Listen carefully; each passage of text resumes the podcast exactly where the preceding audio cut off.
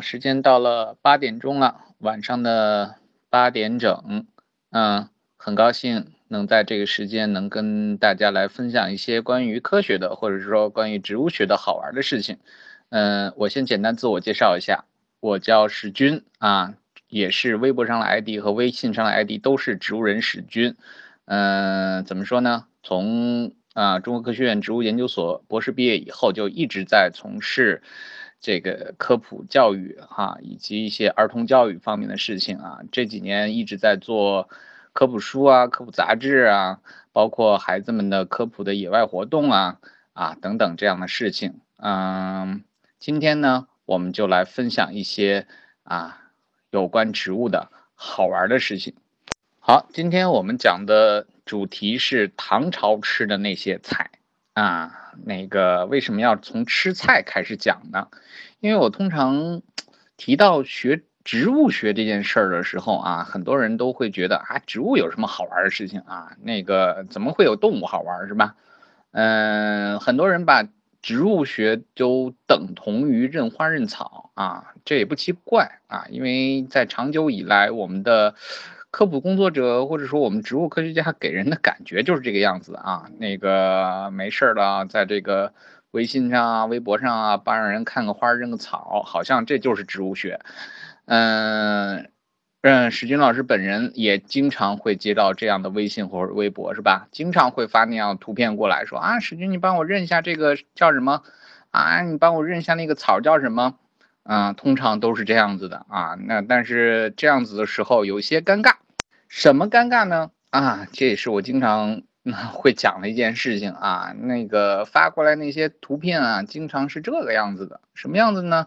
啊，要么是被这个一看啊，拿过来啊，嗯，这样子的一个，就一张叶子。啊，什么叶子呢？就是一张树的叶子，或者是一张草的叶子啊。这叶子通常还不全啊。你说拿这样的图片怎么样去辨认是吧？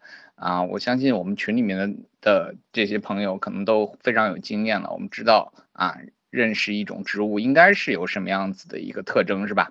啊，但是很多嗯其他朋友并不了解认识植物需要什么。好，嗯，那这个时候我怎么回答他呢？啊，找人帮忙啊，找旁边同事帮忙。我说，你帮我个忙，怎么帮忙？嗯，把你这个裤腿撩起来。好，裤腿撩起来，我照着他的裤腿，啪，拍一张照片。好，拍张照片怎么用呢？拍张照片给我那个发图片这个朋友发回去了啊，一张照片啊，就是拍的同事那个小腿啊啊，腿毛很长啊，把这个照片发回去了。发回去了以后，嗯，那边问那边那个朋友说。咦，嗯，你要不要帮我认一下？嗯，我这个同事叫什么名字呀？你说这样子的认识显然是不可能的，是吧？啊，当然了，我们在生活中啊，经常会碰见这样子的问题啊。归根结底，大家还是不了解，或者说没有接触到植物学里面好玩的事情。今天我们就用一个比较特别的话题啊，来跟大家。分享一些关于植物里面，或者说关于植物学里面好玩的事情。那我们就从唐朝吃的那些菜说起。今天的这个课大概分为以下的几个部分啊：唐朝人都吃什么菜？然后他们是怎么吃的？啊，他们这吃这个菜的时候都配什么饭啊？然后配这些菜饭的时候都喝什么酒？嗯，我们从这几个生活的呃。跟我们生活非常紧密的层面去了解啊，唐朝人这个吃饭，他们的餐桌到底是什么样子的？他们吃饭的感觉啊，是不是幸福？是不是高兴？是不是像今天我们的餐桌一样丰盛？好，我们先来说唐朝究竟吃什么菜啊？那是非常非常特别的一件事情啊。我们一说到唐朝，嗯，给人的印象都会觉得这个朝代非常非常的强盛，是吧？啊，这个朝代实在是太厉害了啊！它可以说是我们，嗯，整个封建王朝啊，可以说是最辉煌的一个年代啊，或者说在世界上啊地位最强大的一个年代啊，嗯，有点像美国今在我们今天世界上这个位置啊类似的啊。当年啊，好多人说一说去留学，去哪儿留学呢？去去唐啊，去唐留学啊。那个时候都叫遣唐使是吧？啊，世界各国的人都派好多人，好多人过来啊。为什么呢？过来呢？是因为那个时候的唐朝非常非常强大是吧？我们技术很先进，我们经济很发达，我们人很多是吧？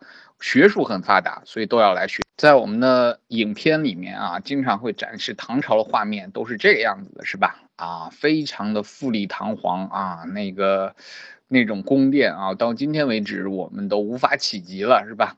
嗯，非常非常壮丽辉煌的宫殿啊，非常非常华美的衣服啊，还有非常非常啊让人叹为观止的这种。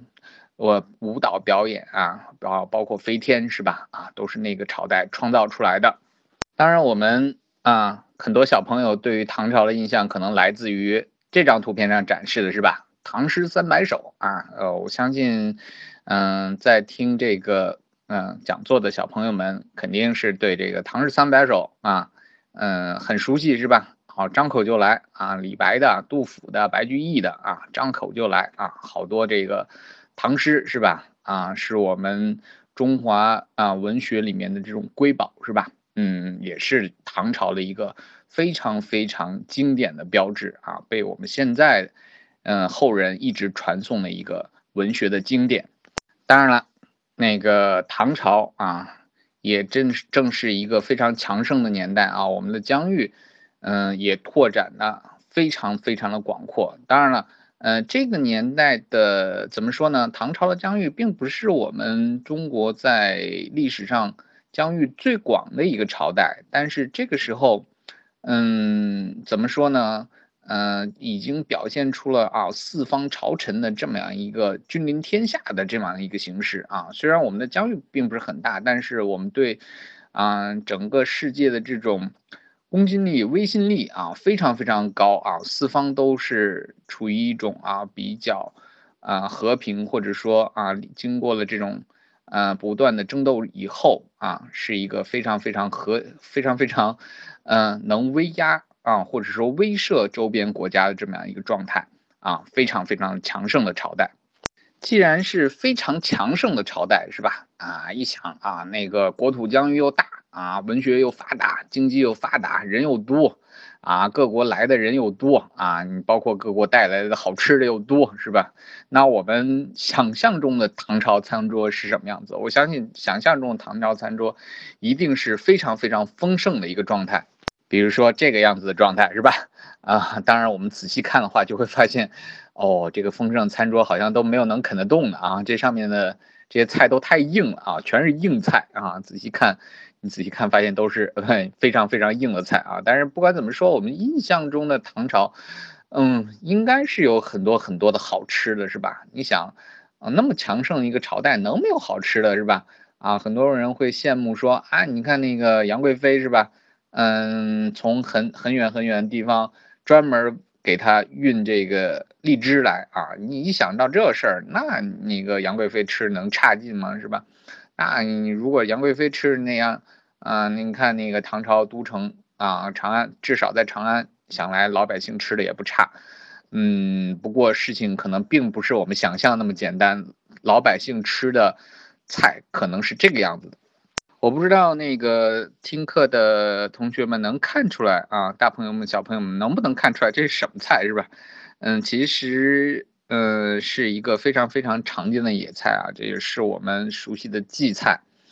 嗯，没错啊，这不是史军老师放错了啊，或者说贴错图片了。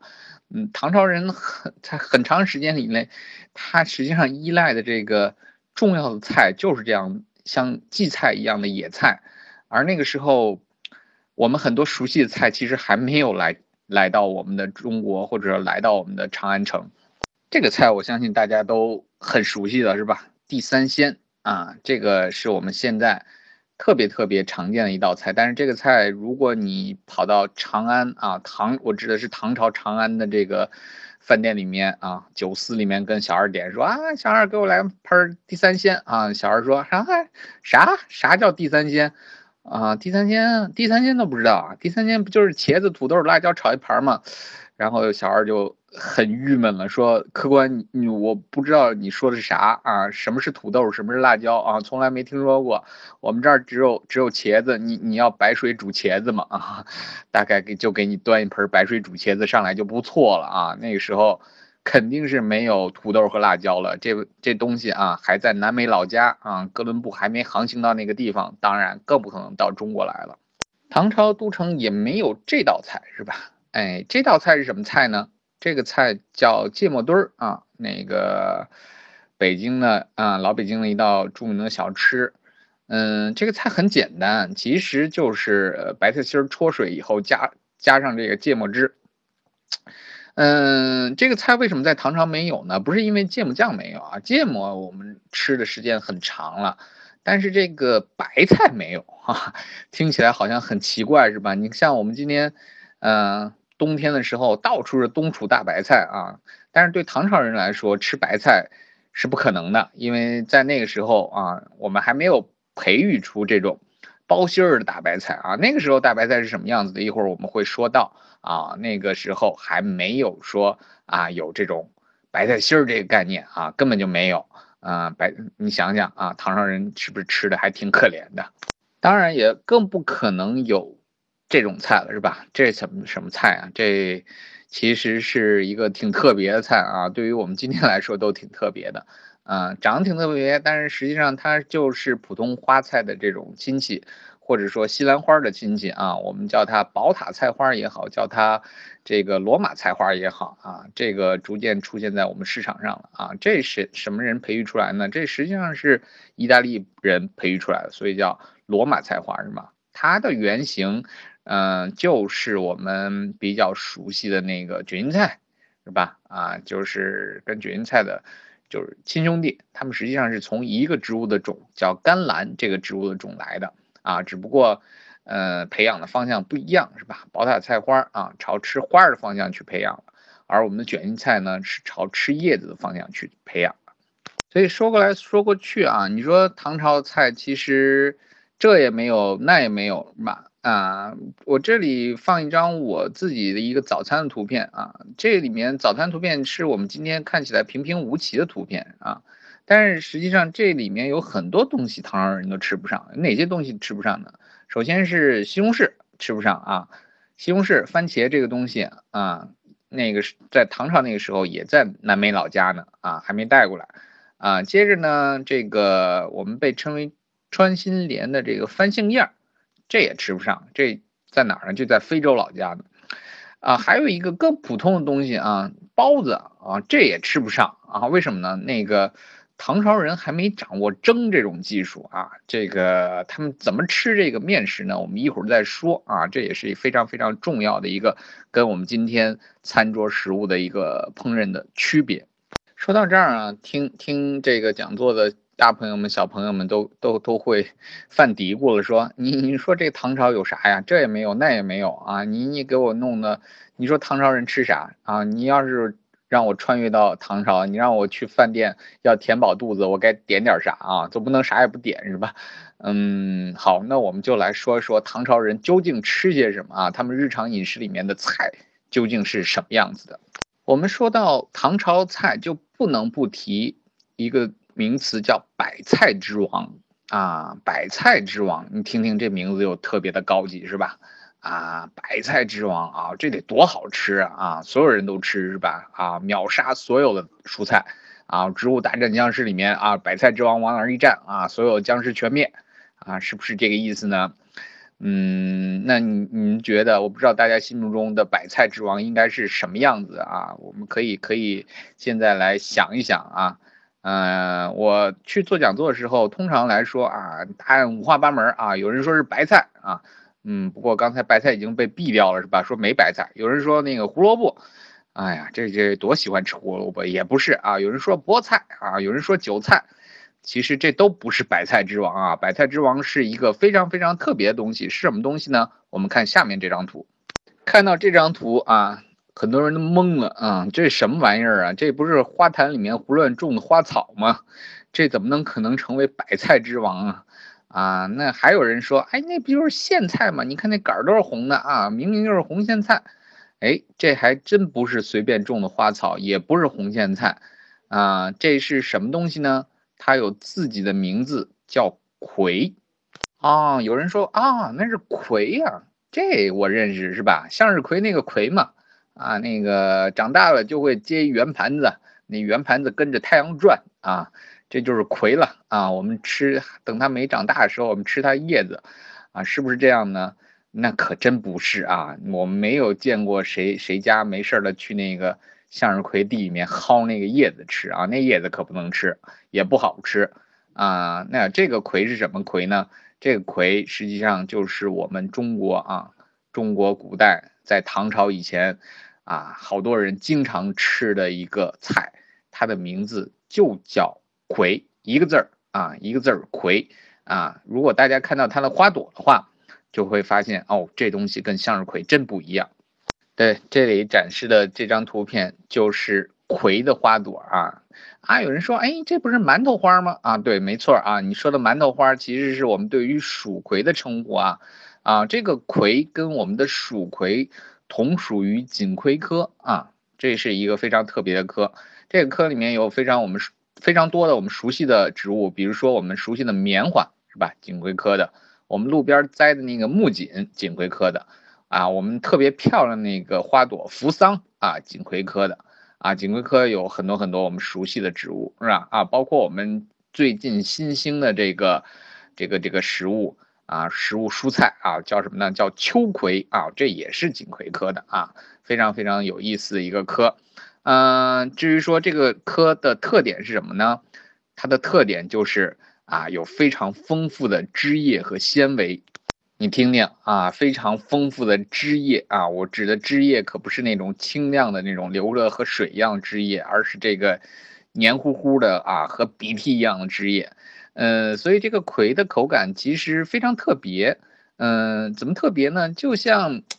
加了点鼻涕的这个苋菜啊，你你想象一下这个口感啊，那个当然了，也有很多朋友喜欢这个粘稠滑腻的口感啊，比如说我们还有一种一种菜叫落葵啊，或者叫木耳菜，也是这种口感。嗯，如果想体验这种这种滋味的人，可以去尝试一下啊。特别要说明的是，呃，这个葵的盛产期实际上就是在冬季啊，在我们南方大部。今天仍然有葵的大量的种植啊！如果想品尝的朋友，可以去找找看看，说不定是这个某宝上就正有这个葵在卖。虽然我们想想这个葵都不是特别的讨人喜欢，但是这个葵在中国古代确实确实非常非常重要啊！比如说在《四月明令》这个《四民月令》啊，这个古书里面就这样记载啊，说正月可种。春麦啊，瓜、芥、葵、大小葱啊，这里面葵就是我们刚才说的这个葵了啊。这个《四民月令》属于一个什么样子的一个书呢？是基本上属于这个古代农业技术指导这么样子一个地位的书啊。所有人都要跟着这个指导来来做啊，才能保证一年都有饭吃啊。这是非常非常重要的一个指导。所以你可以想见啊，这个葵。它跟这个麦子、跟大小葱啊、跟这个其他的蔬菜，都是非常非常等同的地位啊，很重要很重要的一种蔬菜。这就是我们先说到的这个白菜之王啊，葵啊。那很多朋友就不乐意了，说啊，那你那个葵怎么可能成为白菜之王呢？我要吃大白菜是吧？大白菜才是我们的白菜之王啊，什么都能配啊，酸菜穿白肉也能配是吧？啊，这个白菜炖豆腐也能配是吧？然后我们芥末墩儿也能配是吧？啊，等等等等等等啊，这一系列菜都可以用大白菜来做。但是要注意的是，那个时候大白菜真不是我们今天的大白菜。但是那个时候真的出现了大白菜前身。这个大白菜的前身是什么样子呢？是这个样子。还有朋友说，哎，这不就是那个市场上卖的菊花菜吗？哎，您还别说，这这真的是菊花菜啊！我我现在也找不着唐朝的这个大白菜的这个图片啊，只能拿现今的一个啊被称为菊花菜的这个蔬菜来顶替一下啊。这个菊花菜呢是一俗名啊，嗯，它跟菊花一点关系都没有，这就是大白菜前身。如今被称为什么呢？如今被称为他科菜或者乌他菜。啊，就是这个大白菜的一个前身了。但是在当时啊，它并不叫菊花菜，也不叫乌他菜，也不叫塔克菜，它有一自己的名字，叫什么呢？叫松。为什么叫松呢？啊，这跟它的一性质有关系啊。为什么呢？因为这个菜通常是种在南方啊，种在南方，这个北方种不了啊。为什么呢？因为它这个整个的主要的成熟期还是在秋冬季节啊，特别是霜降之后。这个为什么叫松呢？这个字儿怎么解？嗯，它跟松树也没关系。嗯，是跟它生长啊，对抗严寒的这个性质有关系。嗯，古书里面对它的解是这样的：说这个秉性似松，凌寒而不凋啊。这个也就是说，这个在在秋秋冬啊，特别是夏霜之后啊，那个非常非常寒冷的时候，它仍然能保持这种青翠的状态，为我们提供啊好吃的一个蔬菜，所以给给它了一个名字叫松。这个松跟我们吃的大白菜最主要的区别在哪儿呢？嗯，不是在于它的叶子的颜色是绿色的还是白色的，是吧？嗯，因为我们也能碰见很多叶子都是纯绿色的啊，或者说接近啊大绿色儿的这样子的一些白菜啊，它的主要的区别在，嗯，这个松还没有一个包心儿的这个叶球。啊，我们叫叶球，其实就是我们买那个大白菜那一一团一团的这样子的结构啊。我们在植物学上把它叫做叶球，嗯，这个叶球还没有形成，嗯，所以这个叶球没有形成呢，它就没有办法往北方推广，是吧？这个这个东西虽然在南方能凌寒而不凋，但是在北方你搁大雪天里面啊，钢枝啊一大雪一压，完了全都给冻坏了啊，这这菜吃不了。所以什么时候大白菜才真正流行起来？是一个是叶球啊这种结构出现了啊新的品种啊高级的品种啊这在宋朝以后才出现的啊另一个是北方啊出现了一个新的这种储藏蔬菜的技术什么技术呢？挖菜窖啊这个小朋友们可能都不知道菜窖是什么呢啊我们的这种爸爸妈妈啊我们这个。嗯，爸爸妈妈肯定是有有这种印象啊，特别是，呃，八零后，至少八零后还有这样的印象啊。这个在在家里面的院子院子里啊，或者说在那个屋子楼房附近啊，挖一大坑啊，那个大坑有的比较深啊，有的不是很深，把这个菜码到里面，然后啊拿草席篷布盖上啊，这是一个冬储菜的一个非常非常重要的手法。啊，这种冬储菜的手法发展起来以后啊，就为这个大白菜啊，包括一些冬储的其他的菜，比如说这个像萝卜啊、胡萝卜啊这样子一个冬储菜的这种储存啊和发展提供了必要的条件啊，这使得我们。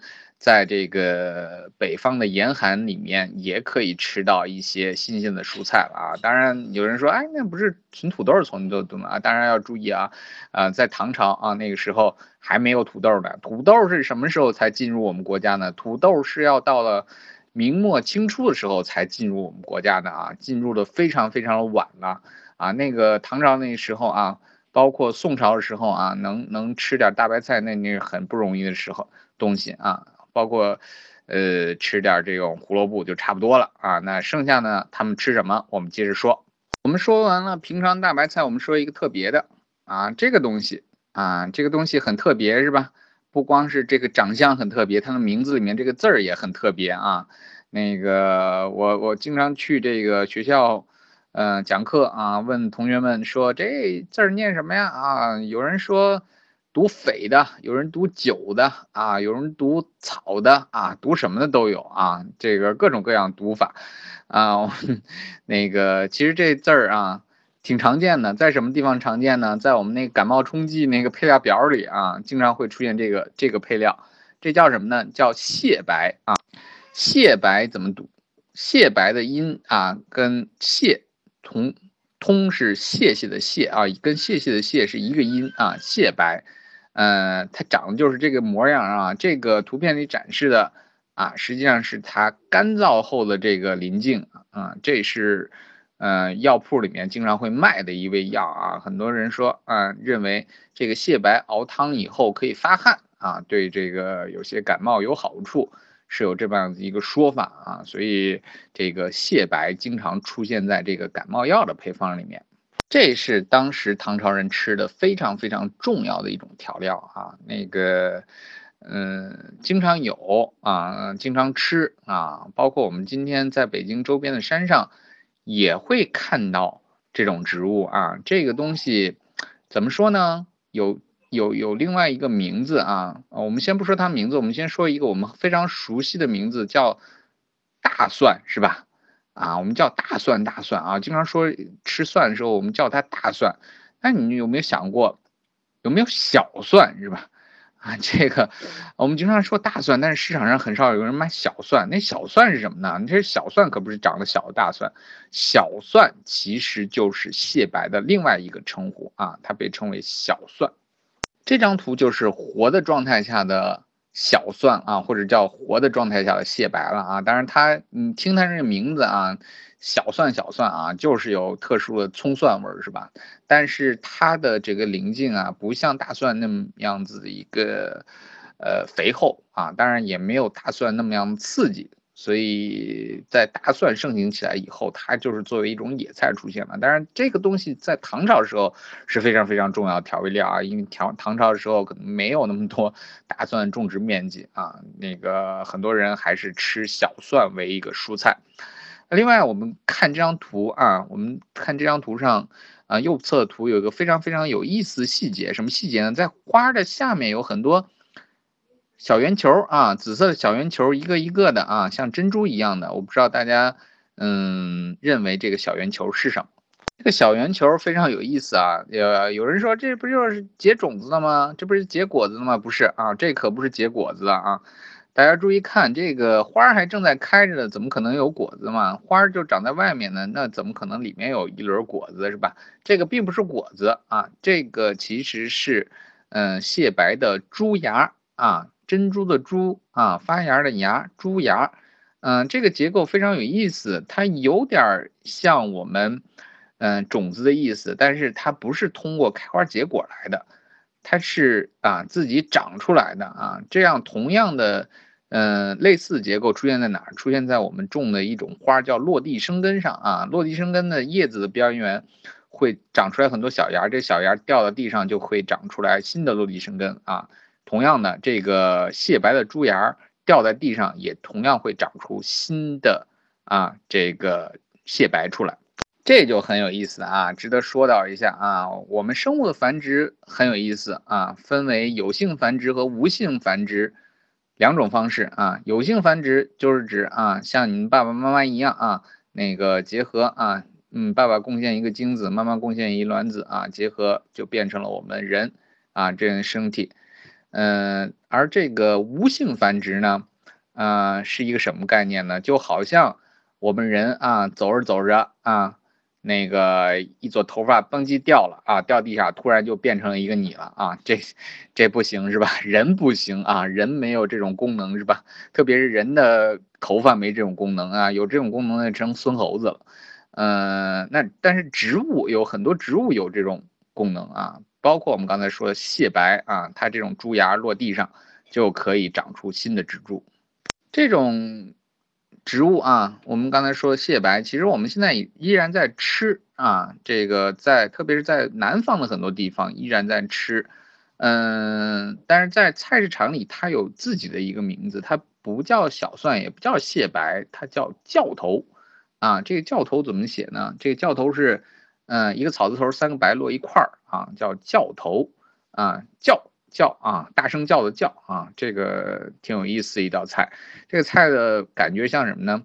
嗯，非常像结合了葱和蒜的特点的这种混合体啊，嗯，就好像那个橙子结合了柚子和橘子混合体一样，但是这个混合体显然没有那个橙子那么好吃。嗯，会有一种非常奇异的口感啊！如果有机会的话，我们可以去一些南方的这种腌菜铺子里面啊，还会有这种菜可以去尝尝。这个菜也是唐朝人经常吃的菜啊。这个菜其实我们现在的菜市场也有卖，叫什么呢？叫瓠子啊，或者叫瓠瓜。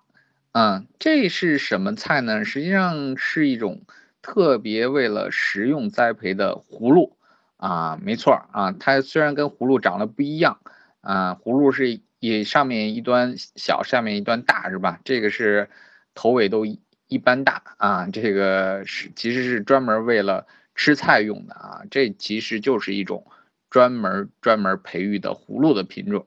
说到瓠子，就不得不提一道菜，叫什么呢？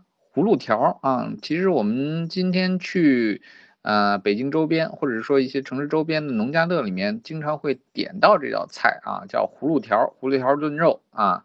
嗯，先开始不知道什么叫葫芦条，就以为以为是把那硬邦邦的葫芦啊炖的跟肉炖一起，其实不是啊，他们实际上就是拿瓠子来炖啊。至于说这个。这个葫芦条为什么能弄那么长？我觉得一直也是困惑很多人的啊一个有意思的问题啊。这个直到有有我们看见这弧度条是怎么生生产出来的，就会发现哦，原来这个劳动人民的智慧真的是无穷的啊！它是怎么生产出来的呢？其实不是我们想象中的那么切片啊，而是而是这样转着转着削。好。就是这样削出来的啊，非常非常长的条是吧？啊，想要多长要多长啊，这个非常有意思啊。这个这就是葫芦条一生产方式啊。我们说完了葫芦，我们再说一个关于跟葫芦有关系的，同样是葫芦科的一种蔬菜，我们特别熟悉的黄瓜啊。呃，说到黄瓜就很有意思啊。我们经常说一歇后语叫“老黄瓜刷绿漆装嫩”，是吧？啊，而且我们在市场上经常见到的黄瓜也都是绿色的。嗯，为什么这种就是绿色吃的黄瓜非要叫黄瓜呢？啊，明明是绿的叫黄瓜，为什么不叫绿瓜呢？是吧？有有朋友说，那黄瓜长老了就是黄的啊，没错啊，黄瓜长老了真的是黄的啊，但是它的名字真不是从这个地方来的。呃，现在比较公认的这个黄瓜的名字是怎么来的呢？是大概是这样起源的，因为黄瓜最早起源于印度啊，呃，印度从啊经过这个丝绸之路啊这条路啊进入我们国家，然后才传到了我们的中原腹地，呃，所以这个黄瓜是从西边来的，或者说从胡人的地方来的啊，它最。出的名字很可能就叫胡瓜啊，因为是胡人那个区域来的，很有意思啊。但是这个传的过程中啊，会有口误啊，因为各地方言不一样啊。读胡瓜的时候，胡瓜、红瓜、黄瓜、黄瓜，哎，这样这样这样就变成黄瓜了啊。等到我们中原腹地的时候，就变成黄瓜了啊。大概这就是黄瓜名字的来历。除了吃黄瓜啊，我们还吃这种菜，这什么菜呢？啊，苜蓿哈，很多人说苜蓿这这这苜蓿肉是拿这个炒的吗？苜蓿肉不是拿这个炒的啊，苜蓿肉，嗯，最初的时候实际上叫木犀肉啊，嗯，哪个木哪个犀呢？是，嗯，木木头木啊，犀啊，木字旁加一犀牛犀，木犀肉啊，木犀肉。那个木犀是什么东西呢？木犀实际上是我们古代对桂花的称谓啊，就是我们闻着很香的那种桂花那个呃植物，对它的称谓啊。为什么叫木犀肉呢？是因为你炒肉片的时候加点鸡蛋啊，有点像点点的桂花啊，所以叫木犀肉啊。只不过后来误传了以后就变成木须肉了啊，不，这跟木须一点关系都没有。真正的苜蓿是这个样子的啊，是一种非常非常好的牧草啊，毛马吃了以后啊，这个呃膘肥体壮啊，毛油毛油亮油亮的啊，非常好，是一个非常好的饲料。但是这个这个东西不光是马能吃是吧？我们人也可以吃啊，在它比较嫩的时候啊，我们可以吃这个嫩茎叶啊啊，也是非常非常好吃的一道菜啊。我们如果去。嗯，上海的时候啊，每年这个四五月份，嗯，会有一道菜叫草头，或者是酒香草头，或者是草头圈子，是吧？啊，这草头是什么呢？其实是跟这个苜蓿非常非常亲近的一种植物，我们叫南苜蓿啊。它开的花是黄色的啊，不是这种紫色的，但是整个的滋味儿其实跟这个苜蓿是一样的。当然了，那个除了那些非常非常，嗯，奇怪的植物，我们还有一些比较 常见的植物，是吧？呃，比如说莲藕啊，那我们不相妨来想一下，这个莲藕，莲藕，这个莲藕是莲花下面结的还是荷花下面结的？哎，我觉得这是非常好一问题啊。那个很多很多人很多次我上课的时候啊，让让大家想这个问题啊，回答五花八门啊。有人说是莲花结的，有人说荷花结的，啊，其实都对。莲和荷本来就是一个种啊，世界上只有莲科莲属莲这一个种啊，这是唯一的一个种啊。不光是开花的，还是吃莲藕的，都是它。啊，提供莲藕和提供美丽花都是它啊，所以不用纠结了啊，这就是莲啊。当然了，我们同时还经常会碰到另外一种莲，叫睡莲，是吧？啊，睡莲可不是莲藕这家的，睡莲有几个特点跟莲是完全不一样的，我们不妨去注意一下啊。首先的区别是，嗯，莲的叶子是挺立在水面之上的啊，跟水掰着。但是睡莲的叶子是趴在水面之上的，是吧？这是一大区别啊。二个是，嗯，莲的这个花也是挺立在水面之上的，睡莲几的花几乎是跟水面贴得很近。同时呢，莲花的这个颜色只通常只有这个白色和粉色这两色，但是睡莲的颜色就多了啊，这个蓝的、黄的啊。这个紫的啊，颜色非常多。我们通常唱那个蓝莲花那首歌是吧？蓝莲花那个唱的其实是睡莲。好，我们再接着说一个啊，呃，唐朝人会还会吃什么？嗯，说吃香芋哈。很多人说香芋是什么东西啊？有人说那就是香香的芋头啊，不是啊？那个唐朝人吃的香芋真的是芋头啊。那个，但是真正的香芋并不是芋头，真正的香芋是什么呢？是我们图片上展示这个啊，它实际上是山药的亲戚啊。有人说，我们进冰激凌店吃那个香芋啊，紫乎乎的啊，那个是不是都加了这种颜色啊调配出来的？实际情况是，这个如果是真正的香芋，它真的是应该是紫色的啊，它本来它这个呃块根里面就有这种紫色的花青素啊。这个不要冤枉真正的这个香芋啊！但是很多低成本的冰激凌啊，确实是调了颜色的。好，我们再说一个有意思的一个食物啊，什么呢？嗯，这个东西，这个东西很多人第一眼看是什么？啊，这不是萝卜吗？这可不是萝卜啊！这个有自己的名字，它的名字叫蛮劲啊。今天我的微博上还在讨论这个东西。这蛮劲呢，长得像萝卜，但是味儿。嗯，味儿也很像萝卜，但是它的这个口感不像萝卜，像什么呢？像土豆啊，非常像土豆，嗯，软绵绵的啊，这个 面面的啊，一点都不像萝卜那种水分丰富。嗯，这个东西其实是非常非常重要的一个作物啊，在中国古代非常非常重要。这个渡饥荒全靠它了啊，因为它能提供大量的这种碳水化合物啊，而且生长期非常短，兵荒马乱的时候啊。打仗打过去以后啊，没吃的怎么办啊？赶紧补种这些东西啊，能救好多人的命。所以对蛮劲的评价是很高的啊。你之前的评价说这个东西要春食苗，夏食叶，秋食心，冬食根啊，从春天一直吃到冬天啊。那个种下去的这个蛮劲啊，可以养活好多好多人。所以蛮劲在中国古代是非常非常重要的一种蔬菜。但是很遗憾的是啊，你想这萝卜土豆能好吃吗？这肯定不好吃啊，那怎么办呢？那个等到这个真正的，呃，土豆出现之后啊，那个明末清初啊，真正土豆进入我们国家以后，这蛮劲的地位很快就受到冲击啊，这个大家都不愿意种这个蛮劲了，都改种土豆去了，所以到今天为止，蛮劲就变成一个很落寞的蔬菜啊，很少被人注意到。好，我们来看一下这张图啊，我们来做一个小小的盘点。你看这张图上面有很多这个菜，其实并不是我们中国原产的啊。这里面，比如说辣椒啊，这不是中国原产的；比如说黄瓜，不是不是中国原产的；比如说姜，不是中国原产的；茄子不是中国原产的；蒜不是中国原产的。啊，这样算下来，好像中国原产的东西真是不是很多啊。对，还有这个宝塔菜花，肯定也不是中国原产的。所以如果抛弃掉这些非中国原产的菜，我真不是不知道我们今天的餐桌会变成什么样子啊！那已经是很悲惨的一件事情。更麻烦的是还在后面啊！为什么说在还在后面呢？因为我们还没有解决一个关键性的问题，就是这些菜怎么吃啊？我们今天都知道，我们吃青菜的时候通常是炒，是吧？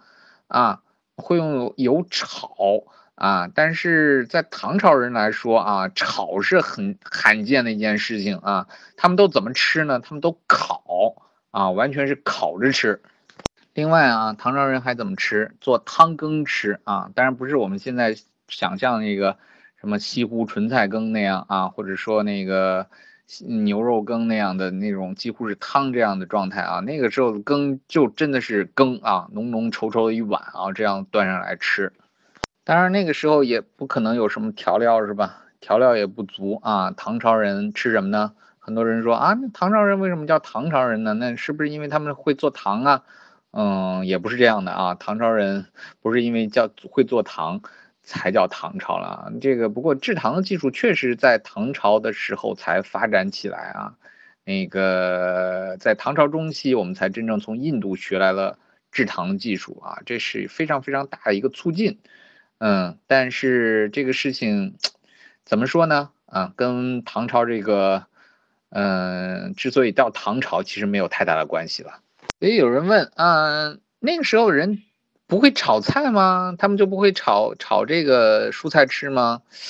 这个还真不会啊！为什么呢？是因为当时人啊，那个一是啊，这个锅子不太好用啊，这个液铁技术啊，制锅制锅子技术并不是很高啊，他们这个呃有点铁啊，优先保证打仗去了啊，这个锅铁锅子啊还不是很好用啊。另一个呢是这个。没有油啊，没有合适的油啊，有没有油呢？有，有动物油啊，啊，比如说我们经常听一词儿叫民脂民膏是吧？这膏和脂就是动物油脂，这个膏呢是从没有角的动物头上得来的，比如说猪的油脂啊，啊，这个脂呢是从有角的动物头上得来的啊，不是动物有角的这个动物身上得来的，比如说牛油和羊油。中国人最先吃到了。植物的油脂其实就是这个芝麻油啊，并不是我们今天熟悉的大豆油啊、玉米油啊、花生油啊，这都不是啊，其实是芝麻油啊。最早吃到，你可以想象啊，这芝麻油它，嗯，虽然出油比较方便啊，但是这个出油率啊有有限，另外芝麻产量比本身就有限，所以你可以想见啊，当时这个炒菜其实还没有那么。那么容易普及是吧？啊，我们翻过头来想，你用芝麻油炒菜其实也挺奇怪是吧？嗯，就是用一瓶香油去炒一道菜，哎，这个菜的味道一定是很特别的。好，我们说了那么多菜，我们该说一说饭的事情啊。主食都吃什么东西呢？啊，我们一样一样来看。首先是这个东西是吧？嗯嗯，小米饭啊，你看这一碗啊。这个如果换成大米呢是很正常的，但是换成小米，这小米干饭是吧？我们通常熟悉吃小米的方法都是喝小米粥，不是吃小米干饭啊。但是在唐朝的啊北方大部地区啊，居民仍然吃着小米干饭，呃，南方才是吃水稻啊，北方主要吃这个小米，或者是那个时候叫粟啊，嗯，粟指的就是小米啊，我们吃这种粮食，而这个这种粮食呢。嗯，它的特点就是粒儿比较比较粗，是吧？嗯，所以经常是用作这个熬粥啊，还比较好吃。但是吃小米干饭，嗯，它的口感肯定是肯定是不好的。但是这个东西适应广大北方地区的低温干旱的生长环境，那没办法，就只能吃这个了。那有人说，那那不能吃面粉吗？那个非要吃小米干饭？北方不是能种小麦吗？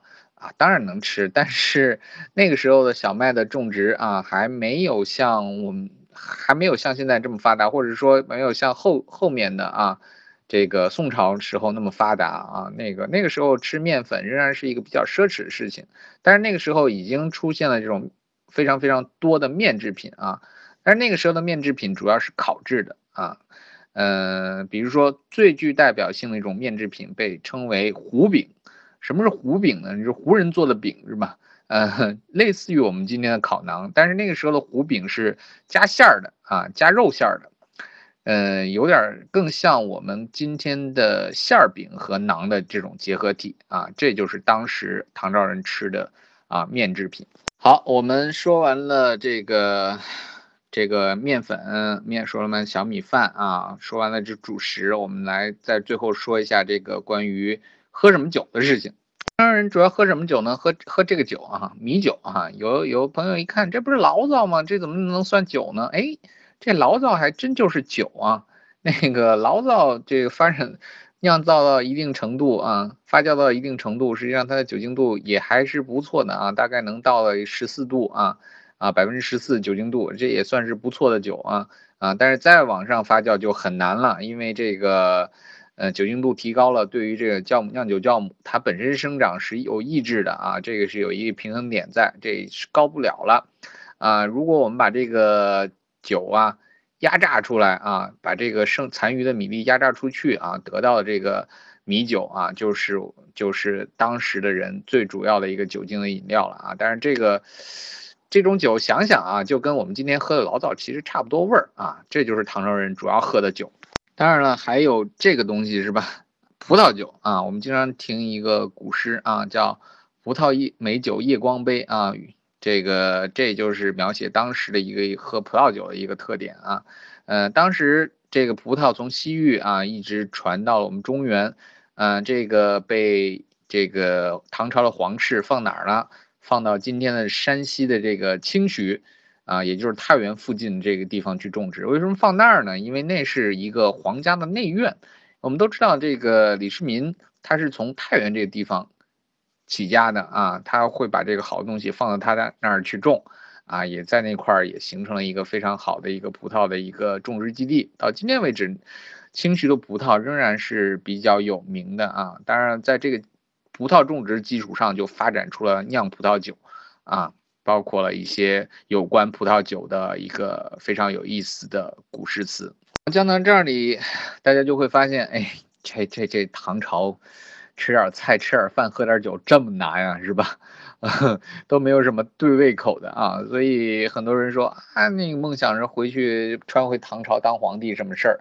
嗯，其实穿回去真没什么好事儿啊！你看，想喝个想喝个这个这个二锅头啊 都没有啊，就没有这种蒸馏酒。蒸馏酒出现啊，这宋朝以后才出现的。这个唐朝时候只能喝点这种。压榨的这种低度的啊浑浊的酒是吧？啊，就包括吃菜，没有什么可选择的。你想吃西红柿啊，没门儿；想吃土豆没门儿；想吃辣椒没门儿啊；想来个水煮鱼那更没门儿啊。那个是辣椒都不知道在哪儿的是吧？啊，这个一定是非常非常无趣的一件事情。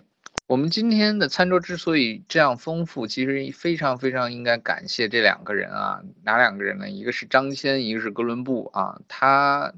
对我们中国这种，那怎么说呢？餐桌的变化，或者说我们蔬菜组成的变化，啊，做出了不可磨灭的贡献啊！像张骞从西域啊给我们带来了蒜、芹菜、香菜和葡萄，你像哥伦布从美洲给我们带来了辣椒、番茄、马铃薯、南瓜啊等等等等这些丰富我们餐桌的东西啊，到今天为止，我们的餐桌才变得。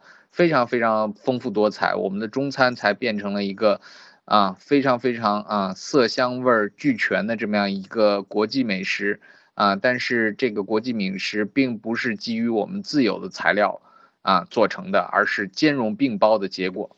所以毫不夸张的说啊，这个美味的餐桌实际上是一个世界大融合的结果。我们可以想见啊，我们今天吃到了很多很多美味的东西，是从世界的各个角落。来到我们中国啊，并在这里发生了新的融合啊，出现了新的味道啊，变成了一个非常非常美味的啊，非常非常吸引人的，非常非常让人垂涎欲滴的这样子一个美食的系统啊，这并不是我们单一的啊中国产的本土产的植物能够做到的，而是一个世界融合的结果。实际上，所有的事情也都是这样啊，任何的。事情往前推动，或者说往前发展，有更大的这种作为，融合啊是一个非常非常重要的先决条件。当然了，我们今天这些习惯养成也不是一日之功啊。那个我们今天吃什么、穿什么啊、怎么样走路、怎么样看书等等等等这些事情啊，都是一个非常非常漫长的过程。积累而来的啊，那个我们每次去翻看这样历史的时候，其实都蛮有意思的啊。每一个小的细节，每一个进步啊，或者说我们看看古人每一个感觉他们做的不对的地方，其实都有自己的道理在里面啊，都有自己的故事啊。我们去认真品味历史啊，才能走好我们脚下的路啊，才能更好的享受我们今天的生活。好，那我今天就讲这么多啊，有点超时了啊，还仍然感谢大家一起来，嗯，品尝唐朝吃那些菜是吧？嗯，如果有机会的话，我们还想跟大家再来分享啊，更多的关于植物的知识啊。如果大家对植物的事情感兴趣的话啊，可以在微博上或者微信上圈我啊，给我发信息啊，包括问这个植物叫什么，那个植物叫什么啊。当然前提是。啊，千万不要发植物的腿毛过来了。好，今天就说这么多吧，谢谢大家。哦，说恐龙当年吃的是蕨类植物还是裸子植物是吧？嗯，实际是这样子的啊。那当恐龙这个在这个怎么说呢，在侏罗纪和白垩纪这个兴盛起来的时候，这个时候的蕨类植物已经向衰落啊走了。嗯，这个时候占主导地位的其实是裸子植物啊，主要被恐龙吃的，实际上是一些这个我们被称为南洋杉和贝壳杉这类的松杉类的这样的植物啊，并不是蕨类植物。当然，恐龙是不是会吃蕨类，这个也不能断定说它们不吃啊，它们也可能还会吃一些高大的这样的蕨类植物，但是这肯定不是恐龙的一个主要食物了。啊，这个哪些文献看这个唐朝那些菜啊？建议有兴趣的朋友可以去读，有一本叫《唐宋饮食文化研究》啊，非常有意思的一本书啊。当然，这个书是一个学术著作啊，如果感兴趣的朋友可以去阅读。我说唐朝时候南方南北方饮食有差异吗？嗯，当然是有差异的。我刚才说到了这几点，就是有明显差异，是吧？啊，北方主要吃小米，南方吃大米，嗯，这个是非常明显差异。另外就是当时南方的很多蔬菜跟北方还是有差异的，是吧？嗯，南方可以种这个我们刚才说的松。或者叫菊这个菊花菜这种东西是吧？北方是种不了的，北方只只能种点蛮茎这样的这种菜啊，挖点小蒜是吧？啊，这个所以南北方非常差异非常大啊。另外呢，就是南甜北咸啊这事儿啊，南甜北咸这个事儿是非常非常麻烦的一件事儿是吧？这个没有办法，嗯，怎么说呢？南甜北咸这个事儿是，你看那个甘蔗制糖是从南边来的，是吧？所以南边喜欢吃甜味儿的啊，情有可原。